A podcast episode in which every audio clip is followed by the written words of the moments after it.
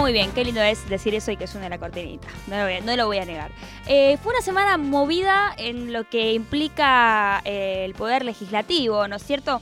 Eh, a ver, había que decir que estamos a mes 5, casi mitad de año, y se había sancionado una sola ley, que era la del acuerdo con el Fondo Monetario Internacional.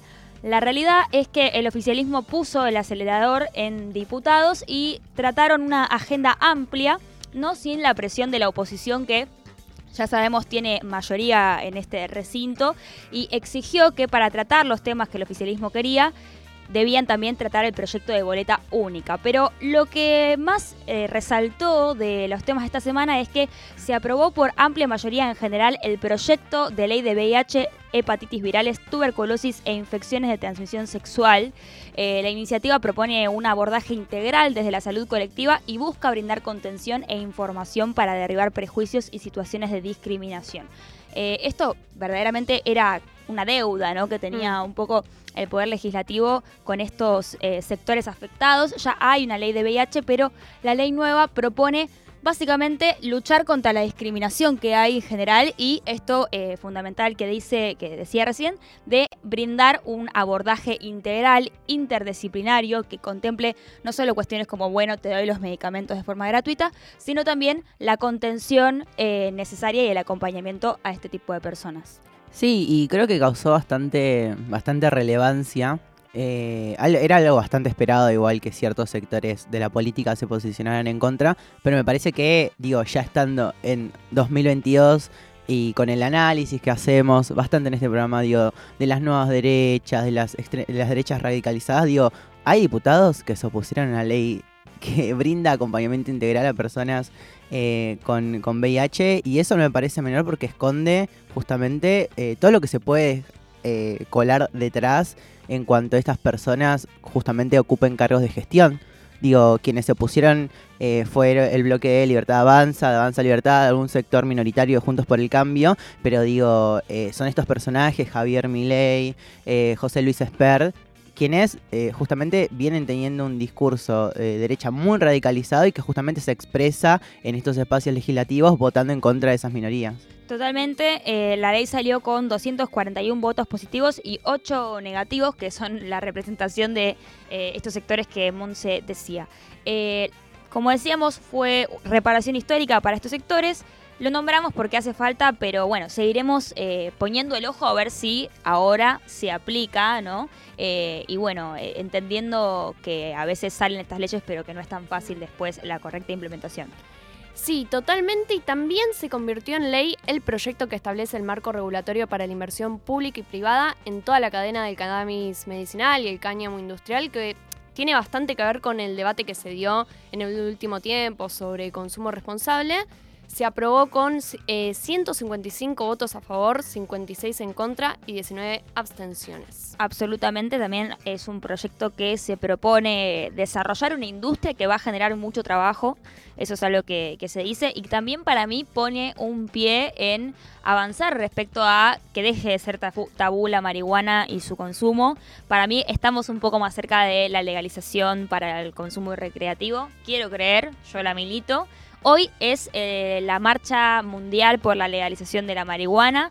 Les invito a las personas que estén en Cava o bueno, también eh, en otras eh, provincias, otras ciudades donde se desarrolle la marcha, que se acerquen y que escuchen a los distintos movimientos y sus voces. Yo voy a estar ahí, vamos a estar haciendo grabando un, documental que van a poder eh, ver también prontamente en las redes sociales. Me interesa por ahí también hablar, eh, hacer alguna columnita sobre eh, justamente el uso del cáñamo en relación a la adaptación y la mitigación al cambio climático. Me parece totalmente. Eso cumple un rol bastante esencial y ahora que tenemos una ley ya, bueno, que se va a implementar en, en, el, en el mediano plazo, digo, ver de qué forma estas plantaciones de cáñamos pueden justamente ayudar no solamente digo a la cooptación de, CO2, sino también que es un gas de efecto invernadero, sino también eh, como en términos de la producción de eh, plástico orgánico y demás, digo, diferentes insumos justamente que provienen de un elemento natural y que no, para que no necesitar plástico básicamente. Sí, hay un aspecto ambiental que está un poco controvertido también, así que sería interesante hacer una columna sobre eso en un futuro.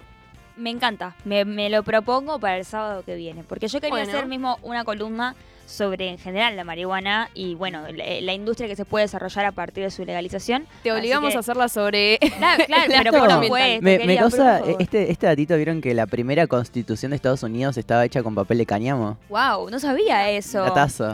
Es que Mirá igual si uno, eh, bueno, en la columna de la semana que viene lo vamos a desarrollar en profundidad, pero digo, la marihuana es una planta que tiene eh, una trascendencia histórica y que existe hace mucho, consumida por distintas poblaciones a lo largo y ancho del mundo, para distintos usos, ¿no? No solo para usos, eh, esto es re acá, que también, ¿eh? Aguante. Pero bueno, eh, otra cosa que sucedió esta semana es que se rechazó el tratamiento sobre tab- tablas de los proyectos de boleta única, pero se instó a las comisiones a tratarlos y a emitir dictamen. Este es un proyecto que eh, cuando les contaba al principio que la oposición se puso eh, un poco a regañadientes, a decir, bueno, vamos a tratar VIH, vamos a tratar cannabis, pero únicamente si tratamos este proyecto de boleta única. eh, es lo que les digo que fue como un poco eh, exigido por parte de la oposición para eh, la votación en el recinto. Es un proyecto que lo que propone es que estén todos los partidos expuestos en la misma boleta a la hora de votar de cara a las elecciones eh, del 2023, ¿no? Es que se está pensando esta reforma electoral. Eh, en vez de que haya boletas separadas. La realidad es que hay un montón de opiniones sobre esto. Yo te digo sinceramente, me Mm. parece que por un lado eh, está lejos de ser una inquietud que en este momento se relacione a los problemas que la gente está teniendo en la calle. Totalmente. O sea, por- primero que nada eso. Segundo, no tengo demasiado estudiado ni me parece que la Argentina tenga demasiado estudiado si es que la distinción entre boletas perjudica la democracia o no, que son los argumentos que presentó la oposición para presentar este Mm. proyecto. Por ende, no sé si está, o sea, no, no sé qué, qué pensar, ¿me entendés? Si es bueno, si es malo, no, no tengo, no, no siento que haya las herramientas para... Sí, te acompaño en eso. Me, me gustaría leer un estudio. Así somos. Así Bueno, somos. Nos así gusta- somos. Así nos, nos gusta informarnos bien antes de emitir opinión. ¿Qué pasa con la cantidad de gente hoy en día que hace opiniología? Bueno, qué sé yo. Ah, Bueno, prefiero no. Nosotros también hacemos opiniología, sí, ya sé, ya sé. Pero eh, con un poco más de responsabilidad, querida, te lo pido. se hace lo que se puede. ¿Qué más, Mon? También el jueves el diputado Máximo Kirchner presentó un proyecto de ley junto a diputados de movimientos sociales y sindicatos para adelantar eh, los eh, el aumento del salario mínimo eh, previsto para este año. Básicamente el proyecto busca que el incremento del 45% pautado eh, por el Consejo de Salario se adelante lo más antes posible y justamente esto tiene mucho impacto y me parece esencial que lo hayan presentado con movimientos sociales porque justamente el, el- el porcentaje o digo el monto del salario mínimo tiene impacto después en lo que se cobra finalmente en el potencial trabajo que es el 50% del salario mínimo. Abs- absolutamente. Hay algo que está pasando con el salario mínimo que es que no está sirviendo para sentar un punto de partida que modifique eh, la escala salarial en general. Realmente ha quedado muy abajo de, lo- de los índices de inflación y es un problema. Ayer la vicepresidenta Cristina Fernández de Kirchner habló de este tema, entre otras cosas, y aprovecho, eh, si les parece bien, para meterme de lleno en lo que sigue las declaraciones destacadas de la semana, que es la rosca dentro del frente de todos, que hoy esta semana estuvo picantusi, picantusi, como todas las semanas un poco. Exactamente. Pero, pero esta semana estuvo, pero que tuve que dejar muchas declaraciones afuera para hacer esto, porque se filtró. eh, sí, realmente empezaron. eh, la semana arrancó con el Cuervo Larroque, que es eh, el secretario de la Cámpora, eh, hablando en una entrevista con María O'Donnell y dando unas declaraciones polémicas que rápidamente tomaron protagonismo en la portada de todos los sitios y todos los diarios. Y bueno, está esta puja, ¿no? Dentro del frente de todos. Principalmente hay un sector que exige otras perspectivas respecto a la economía y sobre todo eh, que sea más pujante las medidas para subir los salarios, para que la inflación no se coma del bolsillo de la gente. Y eh, también, bueno, unas... em, discusiones que estuvieron tomando protagonismo y que esta semana que entra van a ser absolutamente protagonistas, están ligadas a lo que es la energía, ¿no? Eso eh, también es algo que vamos a estar viendo dentro de poco, ahí cuáles son las distintas perspectivas respecto a el aumento de tarifas. Pero si les parece, escuchamos en principio el primer audio del Cuervo Larroque. por supuesto, sin ningún tipo de duda, digo, y el que fuerza la ruptura permanentemente con operaciones de desgaste sobre la figura de Cristina y sobre el sector que ella representa es Alberto, sin ningún tipo de duda. Sin ningún tipo de duda. Y entonces, si ustedes son ese frente electoral y les quedan dos años de mandato y ustedes creen que Alberto Fernández... Bueno, es una discusión política. Él cree que está acertando. La verdad que venimos de una derrota.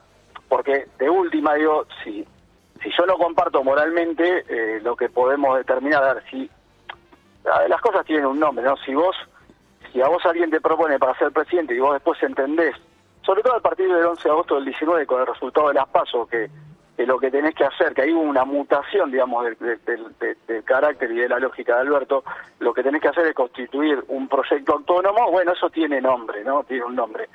Eh, Ahora, Cuervo, yo lo que digo, ustedes dicen si alguien te propone, ¿no? La idea de que Cristina Kirchner, evidentemente, si Alberto es presidente, porque Alberto, Cristina Kirchner pero decidió... pero, pero, pero, hay un voto popular. Si para, si vos te cortás solo, yo te entiendo, bueno, vos querés, yo lo condeno moralmente, ahora, por lo menos traer resultados porque venimos de perder las elecciones y se insiste y se insiste y se insiste y nos quieren hacer creer que así hay alguna perspectiva de triunfo. Y la respuesta de Alberto Fernández, ¿no?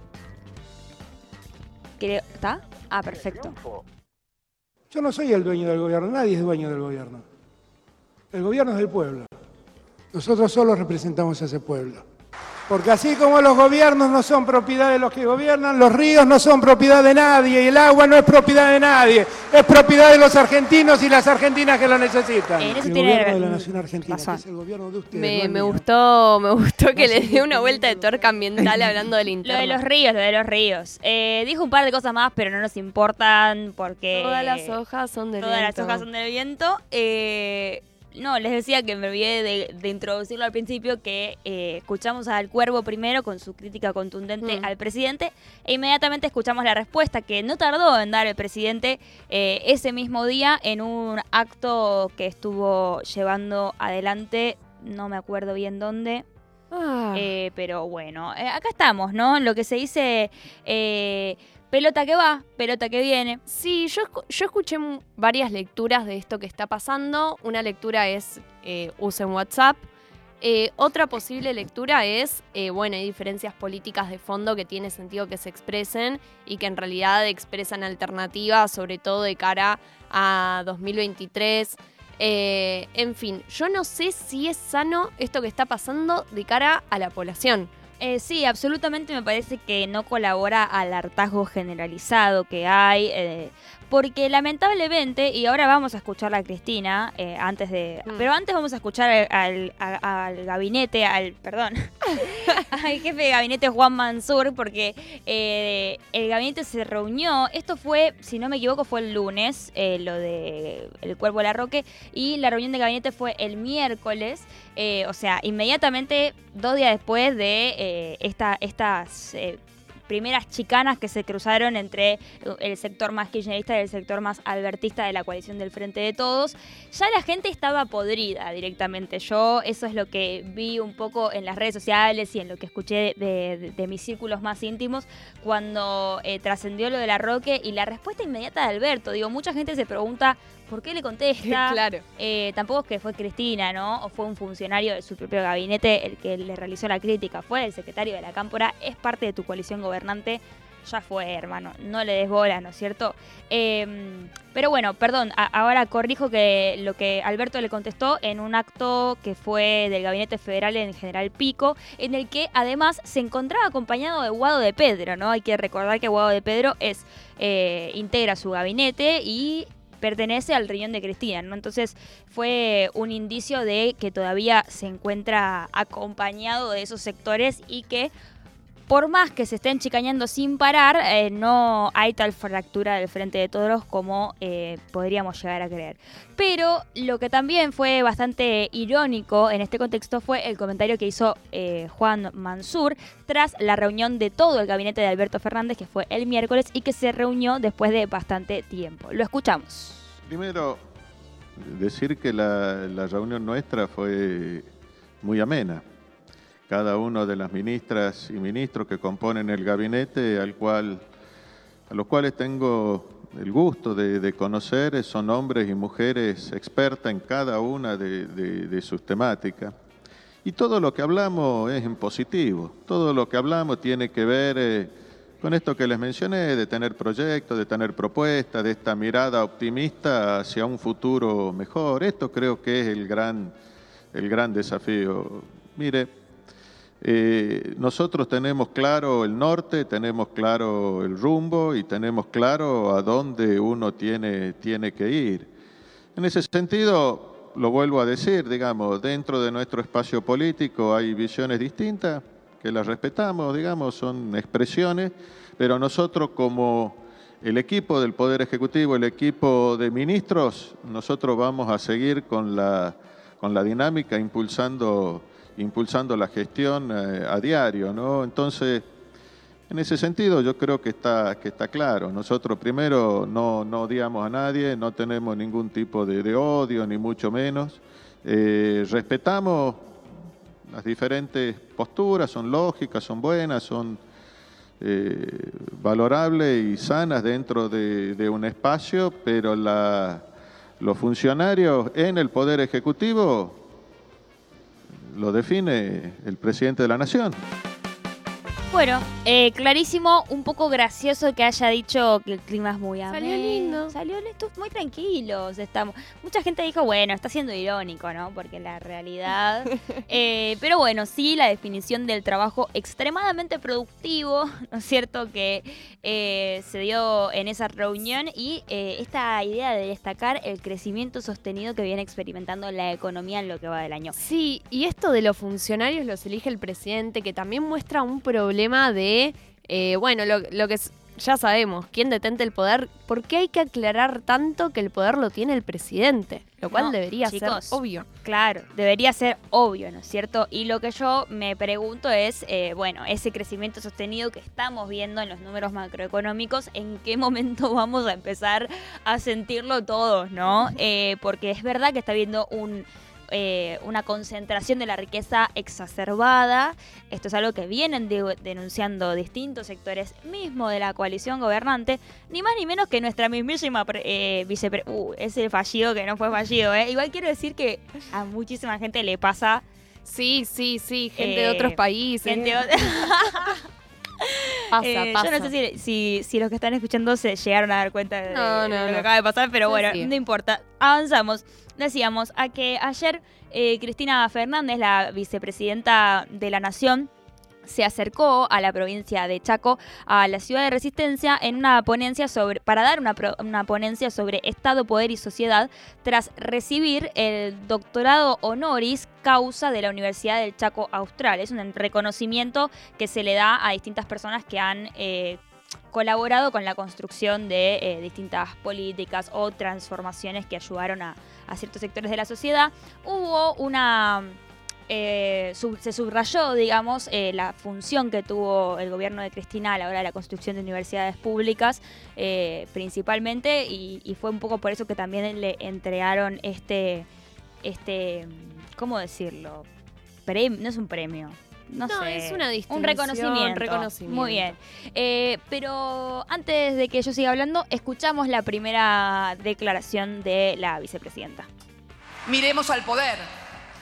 Y ahí enfoquemos las cámaras y los micrófonos al poder. ¿Qué dice el poder? ¿Qué poder? Se estarán preguntando, ¿qué poder, Cristina? ¿De qué poder hablas? Del poder económico, concentrado y mediático. Hoy no hay poder en ninguna parte del mundo que no esté definitivamente asociado a lo mediático para crear sentido común y hacerle creer a la gente cosas que no son. Esto no se lo voy a contar, lo vemos todos los días en todas partes, desde las redes sociales, desde los grandes medios de comunicación. Hoy, cuando se habla de poder acá, en la Argentina, en el mundo, se habla de un poder económico, mediático, concentrado. Pero en la Argentina, ese poder mediático está más concentrado que en ninguna otra parte del planeta. Eh, absolutamente de acuerdo, ¿no? Sí, sí, eh, sí, sí. Hay algo que quiero decir. Que sí. Vos sabés que sí. Eh, yo ayer escuché dos veces a Cristina entera. Sí. O sea, cuatro horas de Cristina. Escuché. porque la primera estaba trabajando, lo tenía que escuchar una cuestión laboral precisamente. Y la segunda fue porque dije, che, esta charla estuvo buena Y acá quiero hacer un llamado a, a comprender, porque en general me di cuenta de que es muy difícil escuchar a los políticos sin eh, que se anteponga el prejuicio ¿no? que cada quien tiene sobre la persona que está escuchando. Eh, y me pareció que muchas cosas de las que dijo Cristina ayer son rescatables y que estaría bueno que podamos escucharlas como si estuviésemos en una clase de la facultad, ¿no? Y tomar esos conceptos como de manera más abstracta. Habló mucho de la necesidad de repensar la, eh, digamos, las competencias que tienen, cada, que tienen los tres poderes en nuestro Estado, eh, porque la realidad es que sí, tenemos una conformación eh, que corresponde a la Revolución Francesa prácticamente Mm. y, y no a un a una estructura capitalista tan desarrollada como la que tenemos hoy, donde realmente pareciera que falta más intervención por parte de los estados para que la desigualdad no eh, nos coma las, ganancias que tenemos en este momento y no nos coma eh, la existencia de, de las distintas sociedades del mundo. Sí, este concepto que, que ya se venía diciendo, pero bueno, que estuvo muy presente en el discurso, que es el del trabajador pobre, o sea, una persona que tiene un trabajo, que accedió a un trabajo formal y que de todas formas no llega a fin de mes. Y cómo la política está respondiendo o no respondiendo a esa situación que me parece que es el problema de fondo que genera tensiones adentro de la coalición gobernante. Absolutamente eh, de acuerdo, pero me parece que también esta lectura aplica a una lectura mundial. O sea, la semana pasada hicimos una columna sobre Elon Musk y cómo la concentración del poder en una de las personas más millonarias o la más millonaria del mundo eh, la vemos reflejada, digamos, digo, en, en- la cantidad de cosas que él tiene a su disposición, ¿no? Que son suyas. Él si quiere desembolsa literalmente la plata que corresponde a nuestra deuda con el Fondo Monetario Internacional y compra Twitter y con eso tiene el acceso a manipular la información que consume un montón de personas y ahí estamos hablando de una concentración del poder que también deberían poder regular los estados desde mi punto de vista para que no se generen monopolios. Sí, totalmente bueno. De hecho, lo escuchaba ayer a Leandro Santoro analizando el discurso y un poco defendiendo, no defendiendo, pero sí poniendo, eh, tratando de tensionar entre Cristina y Alberto y un poco de estar en el medio. Eh, dijo que este discurso precisamente aplicaba a cualquier país del mundo en el contexto que estamos atravesando. Eh, y sí, coincido totalmente que, que también remite un poco esto que traías la semana pasada de de qué, de qué manera estamos pensando la concentración de la riqueza en este contexto. Absolutamente. Eh, escuchamos, si te parece, la última declaración de Cristina, que para mí esto fue quizás uno de los mejores momentos de, de su exposición de ayer. De mi vida. Ah, No, no sé si de mi vida, pero de la exposición de ayer seguro. La escuchamos. Nunca decido las cosas a través de mis hormonas, sino de mis neuronas. Ojo, ojo, que muchos dirigentes de todos los colores y partidos políticos dicen que las mujeres somos histéricas, ellos son los hormonales. Elegí a una persona que hoy es presidente, que no representaba ninguna fuerza política de las que conformaba el frente, pero que además me había criticado duramente desde el año 2008 hasta ese momento. ¿Alguien piensa que yo puedo decidir las cosas por enojo? ¿Por una cuestión de poder? Fue un acto inteligente. Sí fue una acción generosa, sí fue una acción generosa, creo, sí fue una acción generosa, creo, que quien resultó electo presidente con el voto de la ciudadanía pudiera decidir libremente quién era su gabinete económico. Bueno, eh, para mí, preciso y clarísimo. Ella básicamente lo que dice es, ustedes hablan de disputa de poder y yo le di el poder a una persona que no tenía poder. O sea, que tenía el poder de su inteligencia, digo, pero no que no, en términos políticos de contar votos, no tenía poder. ¿De qué están hablando? ¿No? El- y el titular que para mí trascendió de esto es, en el frente de todos no hay pelea, hay debate. Y eso lo dijo tras dar toda una explicación etimológica de la diferencia entre la palabra debate y la palabra pelea, que la verdad es maravillosa. Les pido por favor que la busquen. Ay, no, chicas, es la, o sea, ayer no pude escuchar, escuché muy poco, esta es la primera vez que escucho esto. O sea, leí un par de, de- de- de titulares, pero no, no, no, hermoso. Lo del Eh, principio, lo de eh, las hormonas neuronas, no, no, no, trasciende. A mí lo que, o sea, me parece que es una persona que cada vez que abre la boca incomoda a Sí, mucha totalmente. gente. Y eso es valorable, más allá de que, digo, te representen las ideas kirchneristas, peronistas o no. Mm. Eh, por eso digo la importancia de poder escuchar a algunas personas más allá de la ideología. Sí, para mí en términos de diagnóstico explican cosas que están pasando que es que no a mí por lo menos me pasa esto de que no me caen ciertas fichas hasta que por ahí se pronuncia sobre algo y por eso también hay gente que habla del silencio de Cristina. Em, pero más allá de eso, a mí sí lo que me parece un problema de fondo es esta cuestión de que, porque efectivamente es así, que el poder no esté en eh, quien tiene, quien detenta la investidura presidencial. Obviamente tiene el poder, pero el apoyo electoral y esta cosa que también dijo el Cuervo Larroque de se rompió el contrato electoral porque hay gente que en realidad la votó a Cristina, pero quien tiene la, la investidura es Alberto. Y creo que esa cuestión que es- está Sí, presente y va a seguir estando presente es una tensión que no sé cómo se resuelve. Estoy absolutamente de acuerdo con lo que decís. Creo que ni ellos saben cómo se va a resolver. Eh, pero bueno, seguiremos eh, de cerca, ¿no? Esta interna para mí, digo, hay muchos periodistas que ayer hablaban de que eh, todo sigue igual, que al final lo que dijo Cristina no hizo, no, no puso paños fríos en la tensión en, la interna del frente de todos, sino que un poco reafirmó todo lo que existía.